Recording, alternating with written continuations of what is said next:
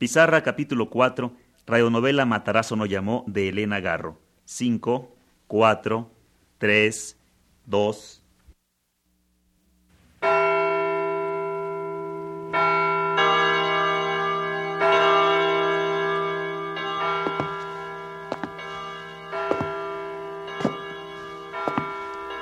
y Matarazo no llamó.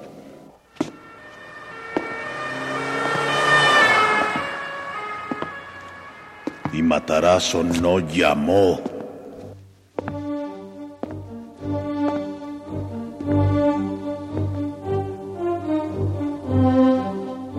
Radio Educación presenta Y Matarazo no llamó.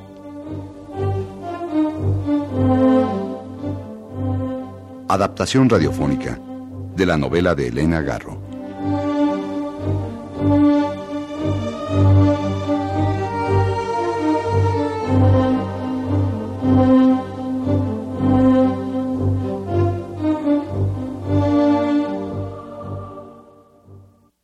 Ignacio. Ignacio entró veloz en la casa, sin decir una palabra y mirando ansioso en todas direcciones como si buscara a alguien o huyera de algo. Venía empapado, sus cabellos chorreaban agua y traía el gesto descompuesto. No está, no está. ¿No está quién? El herido. Es que se lo trajeron a usted, compañero. ¿Cuál herido, por favor? Ignacio se levantó algunas mechas mojadas que le caían sobre la frente. Mire usted, compañero, cómo vengo. Los dieron. ¡Nos dieron! ¡Nos dieron, compañero! Siguen combatiendo ahorita. ¿Cómo, combatiendo? ¿De qué me habla? Imagínese, compañero. Nos echaron encima todas las fuerzas. Hubo tiroteo. Dicen que hay muchos muertos y también muchos heridos. Pero es que, por favor, explíqueme. Deseeme buena suerte, compañero. Ya me voy. Ignacio se balanceó sobre sus piernas, lanzó una mirada suspicaz a Eugenio y se dirigió a la puerta. Es inútil. No hay quien pueda con el gobierno. Ellos tienen la fuerza, el poder y la gloria.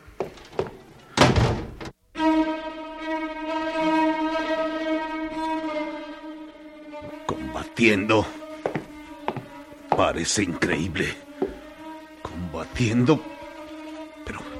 Pero yo debo ir a la estación. Ay, no puedo ni ponerme la corbata. ¡Qué barbaridad! Estoy pálido. Pero no estoy pálido de miedo, sino de rabia. Sí, debo tranquilizarme antes de salir a la calle. Debo tranquilizarme. Debo tranquilizarme.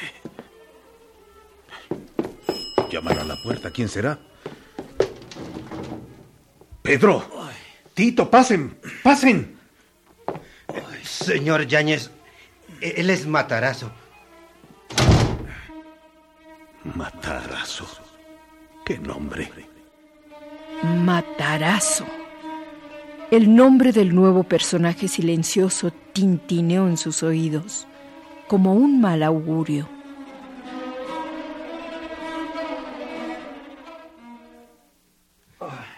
Compañero, ¿tiene usted un poco de alcohol? Tito estaba muy pálido, con la camisa desgarrada y los cabellos en desorden. A su lado, Pedro se cubría el cuello con un trapo rojo y miraba hacia el suelo. La camisa cubierta de sangre y el pantalón manchado de grasa y tierra. Qué horror, Pedro. Permítame. Déjeme ver qué tiene. Un borbotón de sangre manchó la camisa de Eugenio. Pedro tenía una herida abierta en el pecho, muy cerca de la garganta, y una oreja hinchada y sanguinolenta. ¿Será Pedro el herido por el que vino a preguntar Ignacio?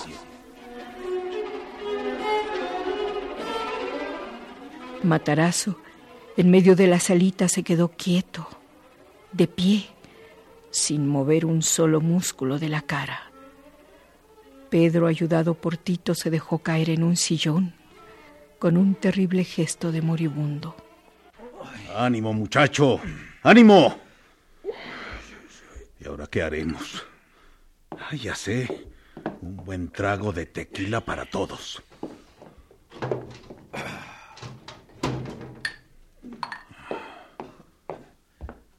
Eso es. Ah, ya está. Ya está. Ahora voy a buscar alcohol y pañuelos limpios.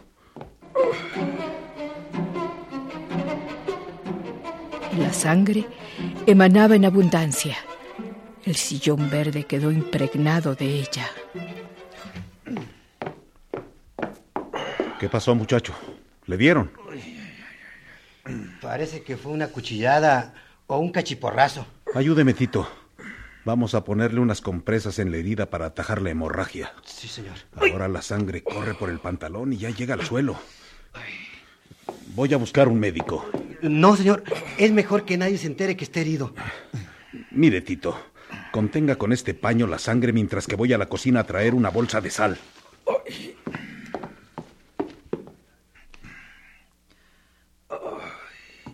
Mi abuelo nos ponía sal en las heridas para evitar la infección. Vamos a limpiársela. Así, así. Ahora, ayúdeme a ponerle montoncitos de azúcar para contener la hemorragia. Ya es menos, pero no para. Bueno, voy a traer vendas a una farmacia de guardia. No, es mejor no darse a notar en nada, señor. Usaremos una sábana limpia. Bueno, voy por ella.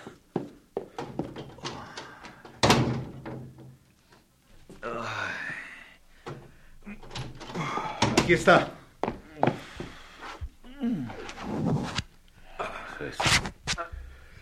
Ahora sí. Vamos a venderlo. Aguántate, Pedro. Anda. Bebe otra copa de tequila, muchacho. Está bien, dénmela. Anda. Pedro aceptó la copa, aunque estaba al borde de un colapso, y lo invadían unas náuseas que jamás había sentido. Tito lo observaba con temor, y Matarazo lo observaba en silencio. Ya está vendado. Ahora vamos a cambiarlo de ropa. Yo le voy a prestar. Vamos a acostarlo en el sofá. Sí, Matarazo. Ya. Ya está. Aquí está la ropa. Vamos a tomar un café. Cafecito para todos. Voy a la cocina. Ya cerró los ojos Pedro. No soporto su palidez. Está lívido como un muerto.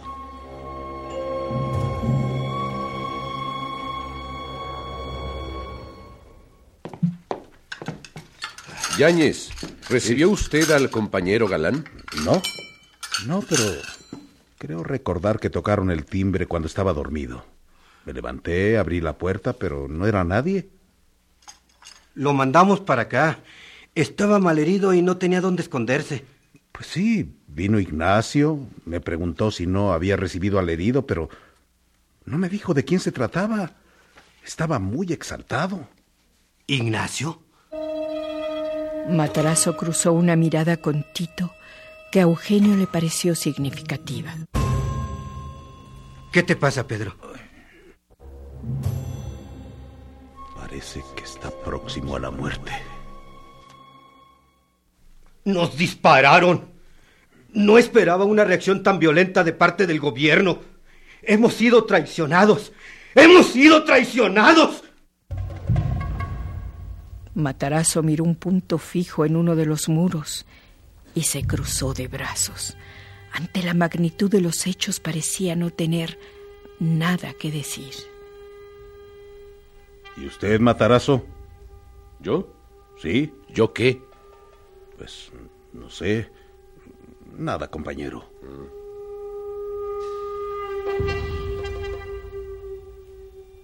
Mi pregunta lo ha hecho enrojecer. Este hombre actúa como si le preocupara quedar bien o como si fuera ajeno a lo que está sucediendo.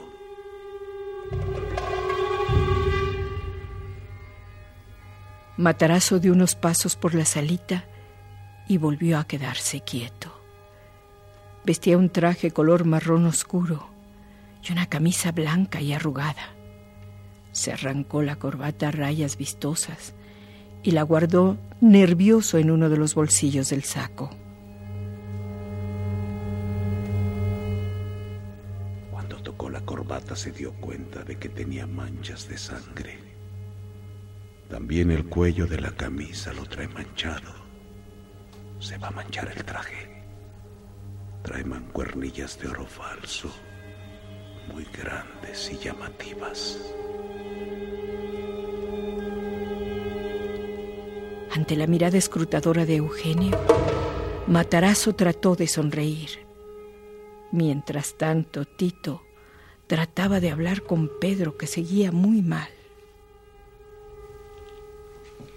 Casi no perdiste sangre, de manera que el plan continúa siendo el mismo. ¿Cómo te sientes? ¿Aguantarás? Dentro de un rato tenemos que irnos para Zacatecas. ¿Aguantarás la tirada? No te preocupes. Me siento mucho mejor. sí aguantaré la tirada. Allá será distinto. Te curaremos como lo necesitas, de modo que... ¡Ay, Riata, no te revientes, que es el último tirón! Sería bueno ponerle un poco de penicilina. ¿La tiene aquí, compañero? No, pero ¿puedo ir a una farmacia de guardia? Eh, deje, compañero, deje. Será mejor no hacer ningún movimiento sospechoso. Pero ¿cómo se atrevieron estos hijos de su madre a disparar? Así son, compañero, así son. Pero no olvide que a cada capillita le llega su fiestecita. Ah, bueno, vamos a tomar otro café. Ya verán después. Ya verán. Repose sin hablar, Pedro. Estése tranquilo. Descanse. Vamos a pasar a la cocina para no molestarlo. Vamos. Está bien. Les voy a preparar unos sándwiches. ¿No? Eh, yo no. Gracias, señor Yáñez. Tenemos el estómago revuelto. Oigan, ¿habrá alguien en la calle? Déjeme ver por las persianas bajadas. No, no, no se preocupen, no hay ni un alma. Esos se esconden en cualquier quicio, detrás de cualquier árbol. Voy a ver por la otra ventana. No, no, no se ve nadie, ni un alma. Nos preocupa Galán. ¿A dónde se habrá ido? ¿A dónde se habrá ido? ¿Y qué quería Ignacio? Su actitud es un poco anómala. Todos guardaron silencio. Ninguno tenía la respuesta adecuada. Todos temían confesarse que sospechaban de Ignacio, pero ¿cómo decir que temían que era un traidor? Sabían que eso significaba, si no la muerte, por lo menos un castigo físico para Ignacio. Por otra parte, callarse significaba un peligro para todo el grupo dirigente. Se miraron con ojos hoscos y preocupados. Tal vez Ignacio también andaba buscando un refugio. Pues sí, pero yo no se lo ofrecí porque no me dio tiempo. Llegó de carrera muy excitado y salió corriendo. Me pareció que tenía miedo. Me di cuenta cuando ya se había ido. Tal vez, pero ¿por qué habló del herido? No lo nombró, ¿verdad? No. Solo dijo el herido. ¿El herido? Matarazo me mira con severidad. ¿Acaso me reprocha mi actitud? Qué incómoda es la presencia de este desconocido. Quisiera estar aparte con Tito para preguntarle quién es este hombre. Si lo llamo a la cocina, a solas. Pero no, no. Puede tomarlo Tito como una indiscreción mía. Además, basta con que Pedro y Tito lo hayan traído a mi casa para que sea un hombre de bien. Sin embargo, ni su físico ni su manera de vestir cuadran con la de mis amigos. Es un inesperado. Sí, eso es matarazo. Un inesperado. Ya va a amanecer. Sí, ya va a amanecer. Me he de ver muy mal aquí tan tieso con los vendajes. Pero estoy bien. Aunque me vea tan pálido, aguanto el viaje. Me aliso los pelos y ya me veo mejor. Las rendijas de las persianas se aclararon levemente.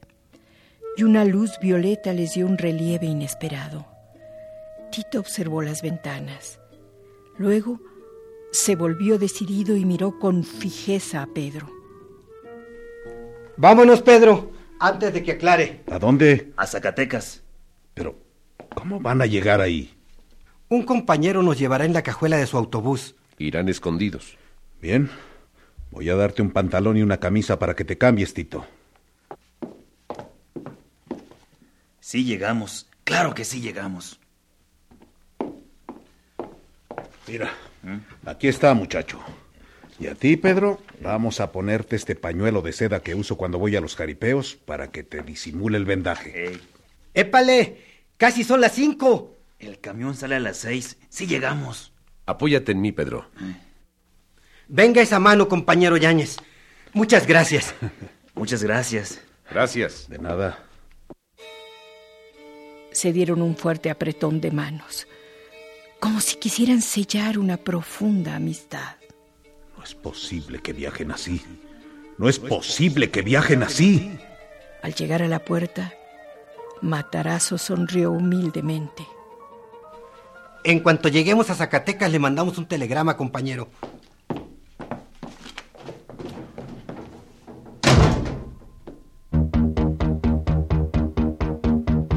Su atención, por favor. Enseguida continuaremos. El movimiento inquilinario de Veracruz. A principios de enero de 1922, el problema de la vivienda en Veracruz se había agravado como consecuencia de la concentración demográfica que originó la instalación en el puerto del gobierno constitucionalista, encabezado por don Venustiano Carranza. Contribuía a dicha concentración la falta de garantías en el campo a causa de la guerra de facciones. Además, debido a esto último, muchos de los ricos casatenientes veracruzanos habían ido a instalarse en Europa, rematando a voraces gachupines la administración de sus inmuebles. Aprovechando la coyuntura de la demanda, los administradores elevaron los arrendamientos y dividieron con tabiques de madera las viejas construcciones, y de una hicieron dos, y luego cuatro, multiplicando en la misma proporción sus ganancias. Las habitaciones así formadas carecían de servicios sanitarios, de luz y de aire. Los techos y las paredes eran criaderos de alimañas. Las arañas ponzoñosas, los alacranes y las salamanquesas y hasta cangrejos de mar eran como elementos decorativos en toda vivienda. Los administradores, coludidos con los jueces y actuarios de los juzgados, desahuciaban sin piedad a las familias que se retrasaban en los pagos de la renta. Era un proal había sido uno de los desahuciados. La situación en el puerto era positivamente angustiosa para miles de familias y nada era posible hacer dentro de los marcos jurídicos vigentes. Solo había una salida, la lucha revolucionaria. Y fue Proal quien la encabezó. Por su parte, el presidente municipal, Rafael García, apodado el Negro, convocó a una reunión en la biblioteca del pueblo para resolver el problema de la vivienda.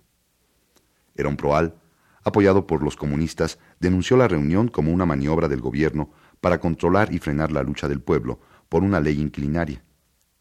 Al mismo tiempo, Proal invitó a los reunidos, más de tres mil personas, a un mitin al día siguiente en el Parque Juárez. A partir de ese mitin, en que Proal fue consagrado como líder indiscutible del movimiento, se inició en Veracruz una campaña de agitación sin precedente en la historia de las luchas sociales en México. Decenas de mítines se celebraban diariamente en todos los rumbos de la ciudad y por la noche en el Parque Juárez, cuartel general de la lucha inquilinaria. Proal encendía los ánimos con su oratoria populachera. Luego se formaba una gran columna que recorría las principales calles del centro. Al frente, grupos de niños y niñas con trajes rojos. Luego las mujeres, con grandes banderas rojas. Y enseguida los hombres, con enormes retratos de Lenin, Trotsky y Bakunin. La enorme columna de miles de personas desfilaba entonando la internacional, la marsellesa y los hijos del pueblo. El primer caso de resistencia colectiva al pago de la renta se produjo espontáneamente, sin esperar la consigna del líder, en el patio El Salvador, del barrio de La Huaca, donde se hallaba instalada la llamada zona de fuego, la zona de tolerancia. Además de su negativa a pagar la renta, las prostitutas anunciaron su decisión de hacer una gran hoguera con sus instrumentos de trabajo, los colchones. por los que también pagaban altos arrendamientos a los gachupines. Proal las disuadió, pero dio la consigna de huelga general. La ciudad se cubrió de banderas rojas, y en las puertas de las casas apareció un pequeño cartel. Estoy en huelga. No pago renta. Herón Proal, líder del recientemente organizado Sindicato de Inquilinos y del Comité de Huelga, ordenó rendir un homenaje a las mujeres del patio El Salvador y declararlas heroínas del movimiento. El sindicato, dijo Herón Proal, les abre los brazos y les llama con todo cariño queridas hermanas. En ese acto homenaje se acordó que las mujeres galantes se dirigieran al presidente Obregón pidiendo su intervención. Obregón contestó que ya giraba órdenes para que se aprendiera a los explotadores. El 22 de marzo de 1922, Herón Proal fue encarcelado. El pueblo se amotinó y lo arrancó de la prisión. Montado en un caballo y rodeado por multitud delirante de triunfo y seguridad en la fuerza de las masas, recorrió la ciudad. En sus prédicas anunciaba el advenimiento de un mundo sin amos, sin explotadores, en el que la propiedad sería un robo, en el que no habría gobierno, ni leyes, ni policía, ni actuarios de juzgado expertos en lanzamientos. Un mundo en el que reinaría la igualdad, la fraternidad y él. Proal participó en todas las luchas obreras habidas en el puerto y conoció todas las cárceles, Belén, Santiago Tlatelolco, San Juan de Ulúa. Su ignorancia política era universal. No conocía ni los textos anarquistas. Era algo así como un anarquista anárquico que afirmaba Yo fui comunista antes que Lenin. Los triunfos y halagos lo habían trastornado. Estas dificultades hicieron crisis cuando José Olmos, apoyado por la local comunista, publicó un manifiesto el primero de julio de 1922 denunciando los malos manejos de Proal y exigiendo cuentas de los fondos que ingresaban al sindicato de inquilinos. Proal se negaba argumentando. Siendo revolucionario el sindicato, no deben rendirse cuentas. El dinero se maneja revolucionariamente. En plena euforia de triunfo, se apoderó de algunos predios baldíos y anunció que fundaría allí su colonia comunista. Su propia utopía, en donde implantaría el proalismo. El manifiesto de Olmos causó un tremendo impacto. Proal reunió a su gente el 5 de julio. Desde la tribuna, rodeado de su Estado Mayor, un grupo de mujeres vestidas de rojo, enardeció a la multitud que decidió ir a la casa del disidente para lincharlo. Cuando estaban a punto de rematarlo, se presentó la policía y poco después un piquete de soldados al mando del coronel López Manzano. La multitud se replegó hasta el parque donde Proal seguía agitando. La tropa se desplegó en posición de tiradores. Ante estos preparativos, la multitud permaneció inmóvil. A las voces de mando de los militares, las mujeres contestaban Viva la revolución social, grito que era coreado por más de dos mil gargantas. Las mujeres, seguidas de algunos hombres, empezaron a avanzar lentamente hacia los soldados, con los brazos abiertos, ofreciendo el pecho a las balas. El coronel ordenó Preparen armas. Pero la masa humana no se detuvo. Simona Aguirre avanzó resueltamente hasta donde estaba el coronel Manzano. Un soldado le arrebató la bandera y la golpeó brutalmente con la culata del fusil. El coronel ordenó hacer fuego. La multitud seguía avanzando, ciega de odio y de confianza en su propia fuerza. Al ver cómo caían sus oficiales, el coronel ordenó la retirada y fue el primero en emprenderla. Los proalistas, ebrios de triunfo, realizaron una manifestación por el control de la ciudad, la que culminaron frente a las oficinas del sindicato con un gran mitin. Las autoridades judiciales ordenaron la detención de Aaron Proal. A la una de la madrugada del día 6 de julio, una columna de cien hombres salió del cuartel Morelos en busca del líder. El local del sindicato fue rodeado por las tropas y la policía con órdenes de disparar a discreción.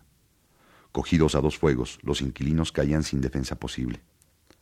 La tropa penetró al local, rompiendo a culatazos la puerta, hiriendo y matando furiosamente. En las calles, la cacería de proalistas se prolongó varias horas. Nunca se supo con exactitud cuántas personas murieron. La prensa local calculó en 74 el número de víctimas, pero Herón Proal afirmó que habían sido 150.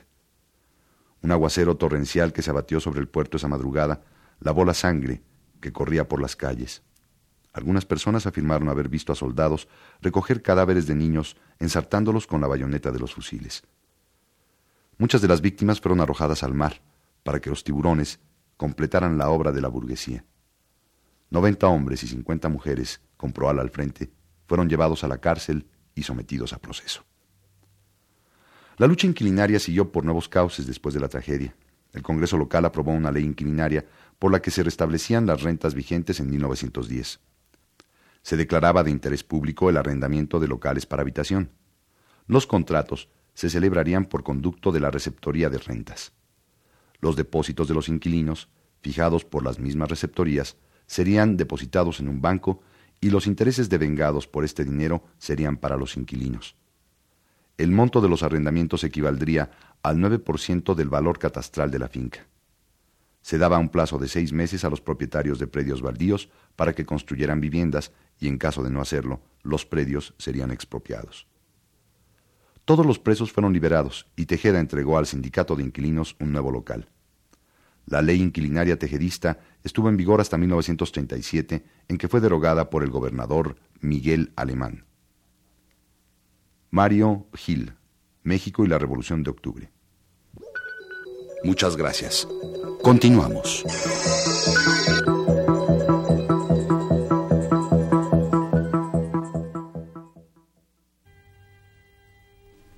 Amistad duró lo que dura un relámpago. Ahora vuelvo a mi vida solitaria y oscura. ¿Por qué no me explayé más con estos obreros que son tan francos? Con ellos hubiera podido decir todo lo que he acumulado en tantos años de silencio. A la gente que yo trato no le interesa hablar de lo que sucede en el país. No quieren enterarse de que están sucediendo cosas que quedan fuera de su alcance y de su control. Prefieren comentar las películas de moda o sus achaques personales. Una violencia extraña germina en alguna parte y esa violencia se ha introducido en mi casa para dejarla más sola, como si estuviera contaminada de un germen peligroso. Ahí está la sangre derramada de Pedro sobre el sillón verde. Nos dispararon. No esperábamos una reacción tan violenta de parte del gobierno. Esto fue una traición. Pero a cada capillita le llega su fiestecita. ¿Qué sería del compañero Galántito? Cuando lleguemos a Zacatecas le mandamos un telegrama, compañero. Sí. En este país va a suceder algo. Voy a acostarme un rato y mañana lavaré los vasos y las tazas. Bueno, es mañana.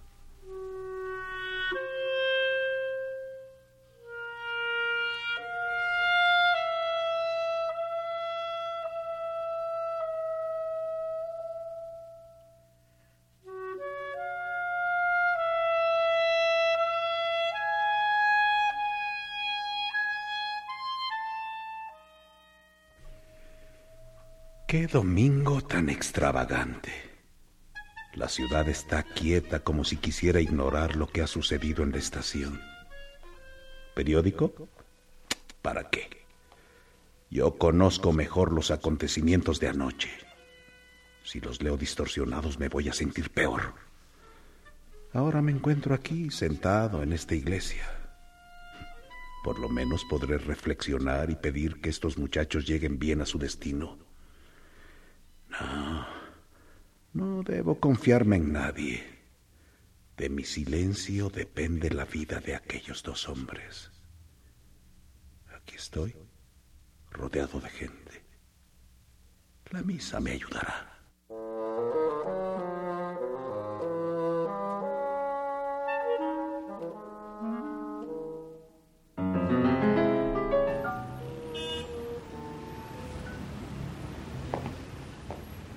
Qué sol tan radiante.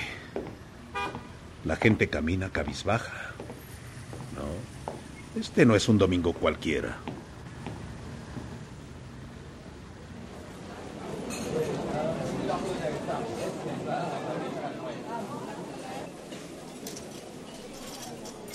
¿Qué le servimos, señor? Un helado de vainilla, por favor. Ah, y también tráigame unos, uh, unos tacos de pollo con guacamole. Está muy bien, señor. ¿Cómo dice el periódico de aquel cliente? Encomiable energía de las autoridades para disolver el complot de los sediciosos, los cuales actuaban bajo las órdenes de una potencia extranjera. Claro, lo que yo esperaba. ¡Qué mentira! ¡Qué infamia!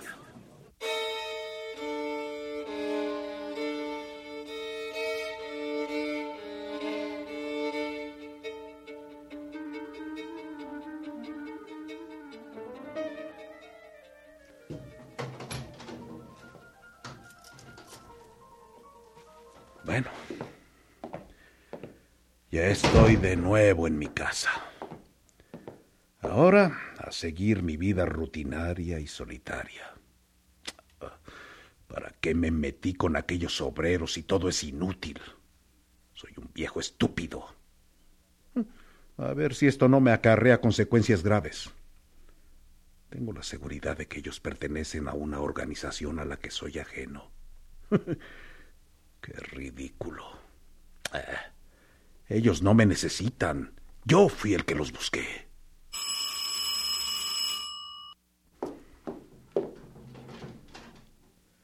Con permiso, déjeme entrar. ¿Quién es usted? Usted no me conoce, compañero.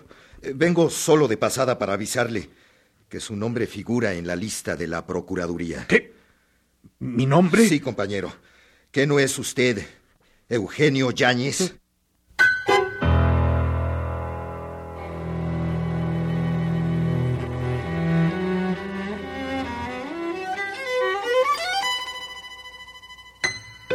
Continuaremos. ¿Lo esperamos? Y Matarazo no llamó.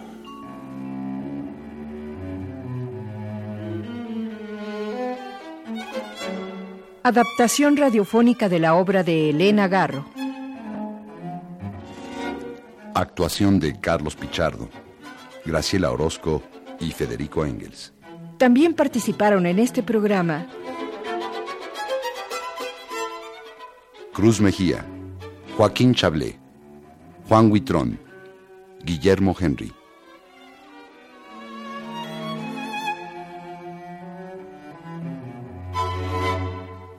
Controles técnicos, Fortino Longines. Efectos físicos, Cruz Mejía. Musicación, Elia Fuente. Asistencia de producción, Claudia Guzmán, Carmen Castro y Jesús Benítez.